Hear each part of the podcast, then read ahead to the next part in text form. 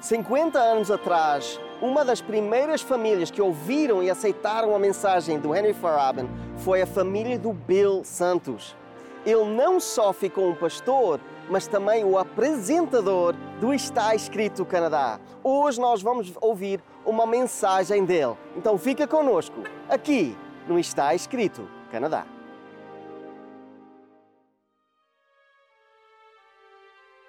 Durante uma expedição ao Polo Sul, o explorador britânico Sir Ernest Shackleton deixou alguns homens na Ilha Elefante e prometeu que voltaria para buscá-los. Dias depois, quando tentou voltar, haviam enormes icebergs bloqueando a passagem. Mas, de repente, como por um milagre, uma avenida abriu-se no gelo e Shackleton pôde passar. Seus homens estavam prontos, esperando sua chegada, e rapidamente subiram a bordo. Minutos após o navio afastar-se da ilha, o gelo se desmoronou atrás deles. Analisando como tinham escapado por pouco, o explorador disse aos seus homens: Ainda bem que vocês estavam prontos para sair. E eles responderam: Nunca desistimos. Todas as vezes que o mar estava sem gelo, nós arrumávamos nossos pertences e dizíamos um ao outro: Pode ser que ele venha hoje.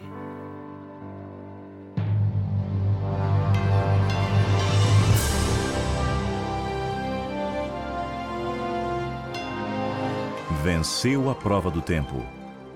O livro de Deus, a Bíblia, ainda relevante neste mundo complexo. E está escrito, partilhando mensagens de esperança ao redor do mundo.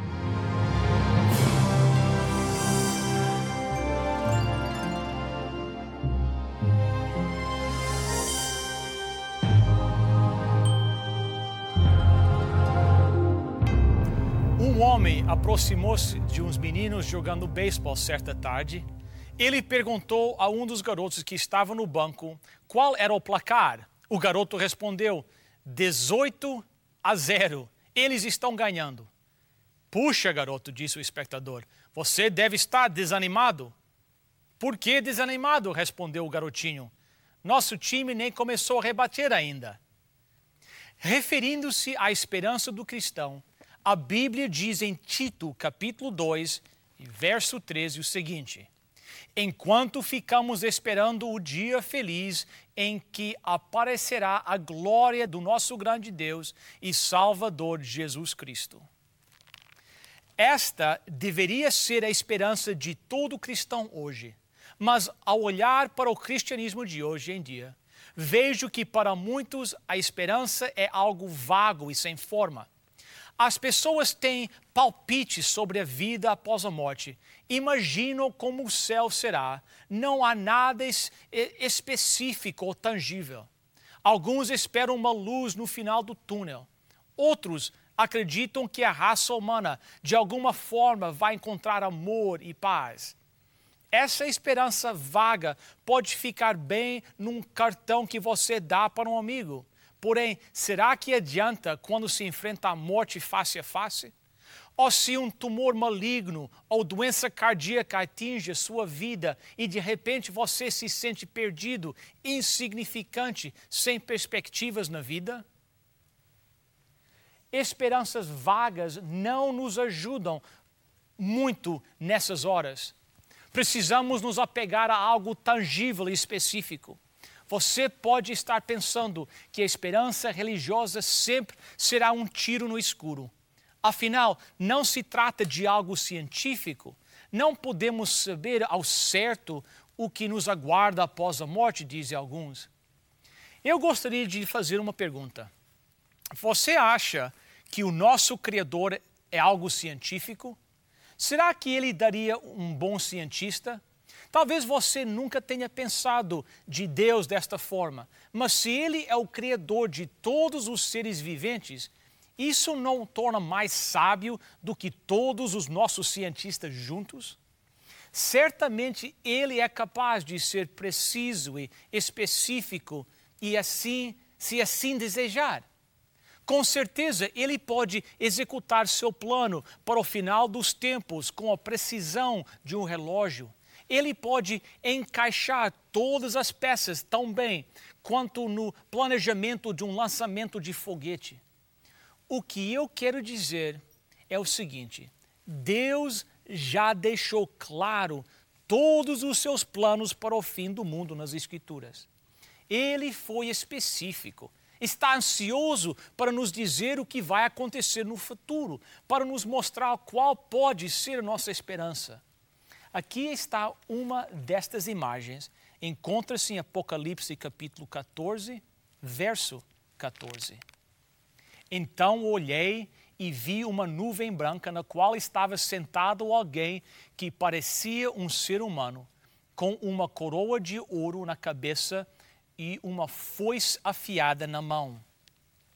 Aqui está Jesus Cristo, voltando em glória, vindo a um mundo que está pronto para a colheita. Cristo está vindo para levar seus seguidores para o céu. Aqui está outra imagem. Apocalipse capítulo 19, versos 11 e 14. Em seguida, vi o céu aberto e apareceu um cavalo branco o seu cavaleiro se chama fiel e verdadeiro. Ele julga e combate com justiça. Os exércitos do céu o seguem, montados em cavalos brancos e vestidos de linho branco e puro. Jesus Cristo vem como um general triunfante, liderando as hostes do céu para resgatar o seu povo de um planeta destruído o reino de Deus finalmente se estabelecerá neste planeta. Apocalipse 11, verso 15 diz o seguinte: O poder para governar o mundo pertence, pertence agora a Deus, que é o Senhor nosso, e ao Messias que ele escolheu, e Deus reinará para todo sempre. Cristo está voltando para nos levar para o lar Cristo está voltando para reinar para todo sempre. Este é o evento central do livro de Apocalipse e, e, a, e é a abençoada esperança do Novo Testamento. Agora, vamos analisar exatamente como este evento vai acontecer. O que exatamente será a segunda vinda de Jesus Cristo? O que acontecerá a nós como resultado? Felizmente, a Bíblia nos dá as respostas bem claras. Paulo nos ajuda. Em 1 Coríntios, capítulo 15, versos 51 a 53, nós lemos o seguinte: Escutem bem este segredo: nem todos vamos morrer, mas todos nós vamos ser transformados num instante, no abrir e fechar de olhos. Quando tocar a última trombeta, ela tocará, os mortos serão ressuscitados como seres imortais e todos nós seremos transformados, pois este corpo mortal precisa se vestir com o que é imortal. Este corpo que vai morrer precisa se vestir com o que não pode morrer. Não esqueça que é Deus, o Deus do universo, que está falando através do seu mensageiro. Não se trata de uma especulação mística sobre o futuro. Seres humanos mortais serão transformados. Seremos vestidos com a imortalidade no abrir e fechar de olhos. Deus vai nos recriar como seres imperecíveis. Quando? Quando soar a última trombeta. Em sua primeira epístola aos Tessalonicenses, Paulo escreve que Jesus Cristo vai descer dos céus ao som da trombeta de Deus e os mortos vão ressuscitar das tumbas. Seres humanos encontrarão a eternidade no momento da segunda vinda de Jesus Cristo. Aqueles que colocaram sua fé nele como Senhor e Salvador entrarão numa era de novas descobertas. A Escritura também nos fala de um inimigo que tentará sabotar este plano. Falando sobre o surgimento de falsos cristos, Jesus alertou seus discípulos em Lucas capítulo 17, versos 23 e 24. Alguns vão dizer a vocês: olhem aqui ou olhem ali, porém não saem para procurá-lo. Porque assim como o relâmpago brilha de uma ponta do céu até a outra, assim será no dia em que o Filho do Homem vier. Como podemos distinguir o Cristo verdadeiro dos falsos cristos nos tempos do fim? Muito simples. Quando Jesus Cristo subiu ao céu após sua ressurreição, um anjo disse aos discípulos que, o, que os discípulos estavam observando o seguinte: Atos capítulo 1, verso 11. E disseram: Homens da Galileia, porque vocês estão aí olhando para o céu este Jesus que estava com vocês e que foi levado para o céu voltará do mesmo modo que vocês o viram subir. Jesus vai descer dos céus. Será um evento visível, assim como sua ascensão foi tangível e visível. O livro de Apocalipse diz: Eis que vem com as nuvens e todo o olho o verá. Apocalipse 1:7. Pedro nos diz que os céus desaparecerão com grande ruído e a terra será abrasada, segundo Pedro 3, uh, ah, capítulo 3, versos 10 a 12. Paulo nos diz que o Senhor Jesus será revelado no céu em meio a um fogo abraçador e milhares de, com milhares de seus anjos. Segundo Tessalonicenses 1, versos 7 a 10. O próprio Jesus descreve este evento em São Mateus capítulo 24, versos 27 e 30. Porque assim como o relâmpago risca o céu do nascente até o poente, assim será a vinda do Filho do Homem.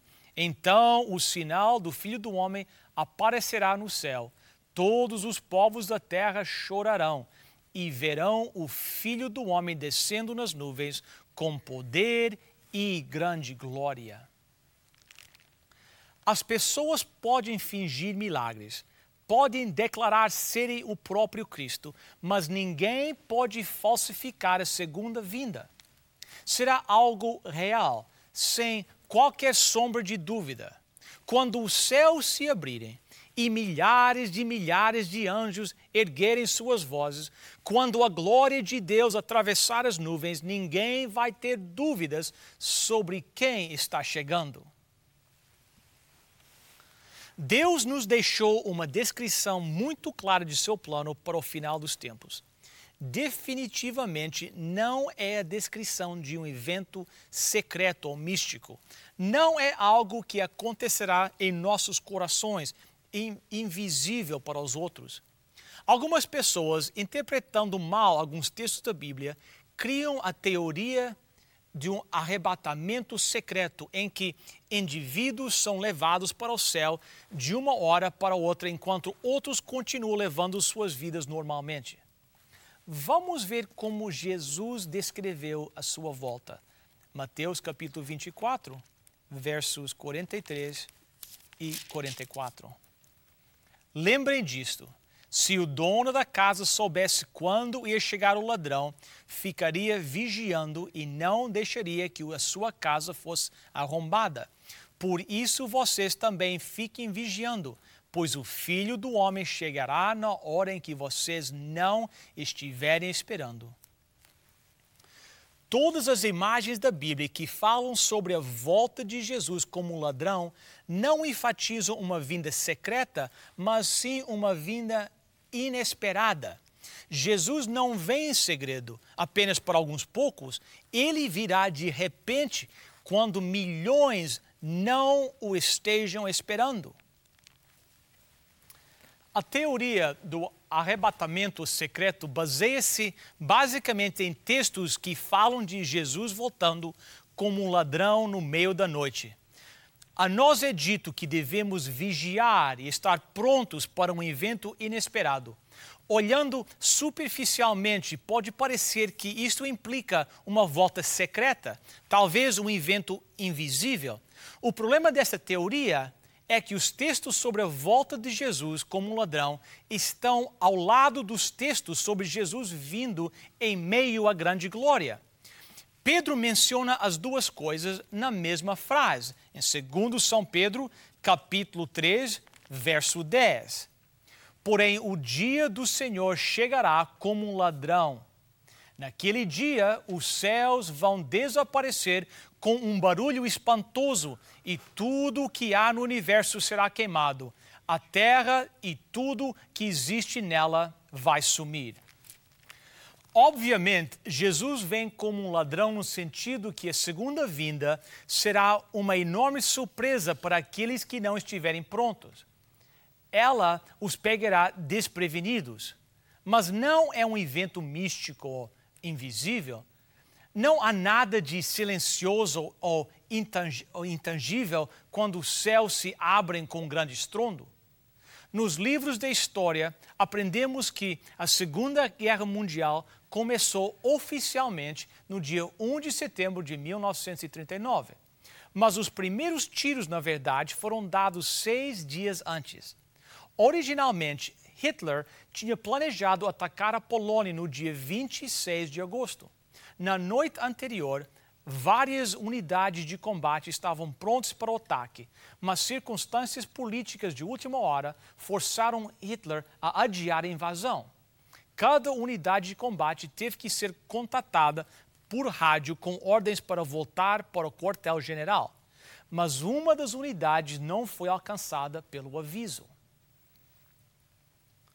Portanto, à meia-noite e um minuto depois, no dia marcado 26 de agosto, uma unidade liderada pelo tenente Herzner saiu para o ataque e capturou uma estação de trem na cidade de Mosti. Ele também tomou alguns poloneses como prisioneiros de guerra. Quando Herzner ligou para informar o seu relatório, foi-lhe dito que ele tinha se precipitado atendendo ordens superiores, ele soltou seus prisioneiros e voltou para a Alemanha. Esta confusão deveria ter deixado claras as intenções de Hitler, mas, por incrível que pareça, o governo polonês não percebeu o sinal e não fez nada a respeito. Quando os nazistas invadiram o país no dia 1 de setembro, os poloneses foram pegos de surpresa. Não queremos deixar passar os sinais da invasão final de, Jesus, de Deus na história humana. Não queremos ser pegos de surpresa pela segunda vinda de Cristo, como seríamos por um ladrão na noite. É, estes são os eventos específicos que ocorrerão na segunda vinda de Cristo, praticamente um após o outro. Primeiro, abalos sísmicos, Apocalipse 6, 14 montanhas e ilhas desaparecerão, um grande terremoto atingirá o planeta. A ressurreição dos justos, 1 Tessalonicenses 4,16. Paulo nos diz que os mortos em Cristo ressuscitarão primeiro. Todos que dormem nos túmulos ouvirão a voz de Cristo como uma trombeta e ressuscitarão para a vida eterna. A transladação dos justos vivos, 1 Tessalonicenses 4,17. Os justos que estiverem vivos serão elevados ao ar junto com os que ressuscitaram e ascenderão na direção de Cristo, que estará no alto, cercado de anjos e grande glória. Imortalidade é concedida. 1 Coríntios 15, 53. Tanto os justos ressuscitados e os vivos serão transladados e receberão o dom da imortalidade destruição dos ímpios. Apocalipse 19, 11 a 21. Aqueles que deliberadamente e persistentemente rejeitaram um convite de misericórdia feito por Deus serão destruídos. A glória de Cristo, que é emocionante para seus amigos, parecerá como um fogo consumidor para seus inimigos. Os justos louvam pelo retorno de Cristo. Isaías 25, 9 à medida em que os seguidores de Cristo ascenderem em direção ao céu, uma felicidade sem limites, ecoadas as palavras do profeta: Este é o nosso Deus, a quem esperávamos, e ele nos salvará. Na sua salvação, nós alegraremos. Viagem dos justos ao céu são João capítulo 14, versos 2 e 3. Finalmente, os justos começarão a maravilhosa jornada com Cristo em direção ao seu lar celestial, eles lembrarão as palavras da promessa: Pois vou vos preparar lugar, voltarei e vos receberei para mim mesmo, para que onde eu estou, estejais vós também. Esta é uma esperança a qual cada um de nós pode se apegar, se a nossa fé em Cristo está seguro. Não é algo vago e especulativo, é específico, é claro, é um plano tão amplo quanto o plano de enviar um homem ao espaço. Deus nos disse exatamente como ele vai voltar e exatamente o que acontecerá no dia de sua volta. Estes são os últimos momentos, os últimos segundos da história humana. Onde você estará durante os últimos minutos da história dessa terra? O que estará sentindo? Será um terror inimaginável ou uma alegria grande demais para ser expressa? Você pode se sentir indiferente a Deus agora. Você pode não achar que a fé seja algo tão importante, mas um dia, muito em breve, a fé fará toda a diferença do mundo. Um dia bem breve, toda a humanidade será dividida em dois grupos o Apocalipse, o último livro da Bíblia, descreve as duas classes de pessoas no dia da volta do nosso Senhor Jesus. Um grupo receberá a segunda vinda de Cristo como uma surpresa horrível. Pedirão que as pedras caem sobre eles. Apocalipse capítulo 6, versos 15 a 17. Então os reis do mundo inteiro, os governadores e os chefes militares, os ricos e os poderosos e todas as outras pessoas, escravas ou livres, se esconderam nas cavernas e debaixo das rochas das montanhas e gritavam para os montes e para as rochas: Caem sobre nós e nos escondam dos olhos daquele que está sentado no trono e nos protejam da ira do cordeiro pois já chegou o grande dia da ira deles, e quem poderá aguentá-la? O segundo grupo receberá o evento como um maravilhoso livramento, o cumprimento de tudo aquilo pelo qual viveram a vida eterna. O sistema escolar de uma grande cidade tinha um programa para ajudar crianças hospitalizadas a manter-se em dia com os trabalhos escolares. Certo dia, uma professora que fazia parte do programa recebeu uma ligação de rotina pedindo que visitasse uma determinada criança. Ela anotou o nome da criança, o número do quarto e falou rapidamente com a professora da criança, que lhe disse: Estamos estudando substantivos e advérbios com a classe dele agora. Eu gostaria muito que você o ajudasse para entender para que ele não fique muito para trás. A professora do programa foi ver o garoto naquela tarde. Ninguém tinha dito a ela que o menino tinha sido queimado muito grave e estava sofrendo dores fortíssimas.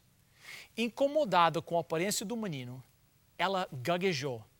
A sua escola me enviou para ajudá-lo com os substantivos e advérbios. Ao sair do hospital, ela achou que não tinha conseguido sido muito útil. Mas no dia seguinte, uma enfermeira lhe perguntou: O que você fez com aquele garoto? A professora achou que tinha feito alguma coisa errada e começou a pedir desculpas. Não, não, disse a enfermeira. Você não entendeu o que eu quis dizer. Estávamos muito preocupados com aquele menino. Mas desde ontem a atitude dele mudou completamente. Ele está lutando para viver, reagindo ao tratamento. É como se ele tivesse decidido viver. Duas semanas mais tarde, o garoto explicou que tinha perdido totalmente a esperança até que aquele dia que a professora chegou. Tudo mudou quando ele chegou a uma simples conclusão que ele expressou da seguinte forma: Eles não mandariam uma professora para ensinar substantivos e advérbios por um menino que estivesse morrendo, não é mesmo? Talvez você hoje esteja desesperado em busca de uma nova esperança. Talvez você tenha perdido um membro da família num acidente de carro. Talvez tenha se despedido de sua mãe ou seu pai num leito de morte. Ou você caminhou pelos corredores frios e impessoais do hospital sabendo que o seu filho tinha poucas chances de sobreviver. Seja qual for a angústia que traz escuridão, por favor, lembre-se que há luz na esperança oferecida pelo nosso Deus. Jesus está voltando em breve para dar um basta às sombras e à escuridão. Você não quer fazer parte desta incrível vitória? Não quer ser um daqueles que será elevado para encontrar Jesus nos ares e se reunir com seus queridos já falecidos? Escolha hoje transformar Jesus em seu Salvador pessoal.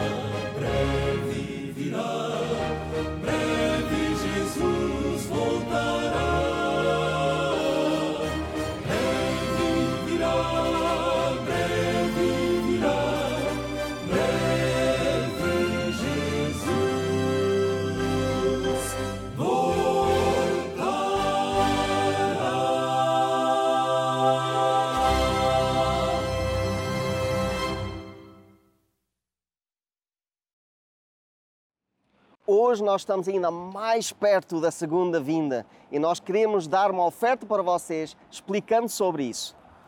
a grande esperança. Se você quer aprender mais sobre a volta de Cristo, o fim dos tempos, aqui está uma oferta toda especial para você. Visite o nosso website www.estaescrito.ca. Lá você terá acesso ao programa de hoje, a todos os programas em nosso arquivo e poderá solicitar gratuitamente nossa oferta de hoje. Se desejar, solicite sua oferta gratuita escrevendo para nós. Está escrito Box 2010, Oshawa, Ontário, L1H 7V4. Agradecemos a sua presença. Por que não marcar um encontro na próxima semana também? Neste mesmo horário, neste mesmo canal. Até lá, lembre-se, está escrito: nem só de pão viverá o homem, mas de toda a palavra que procede da boca de Deus.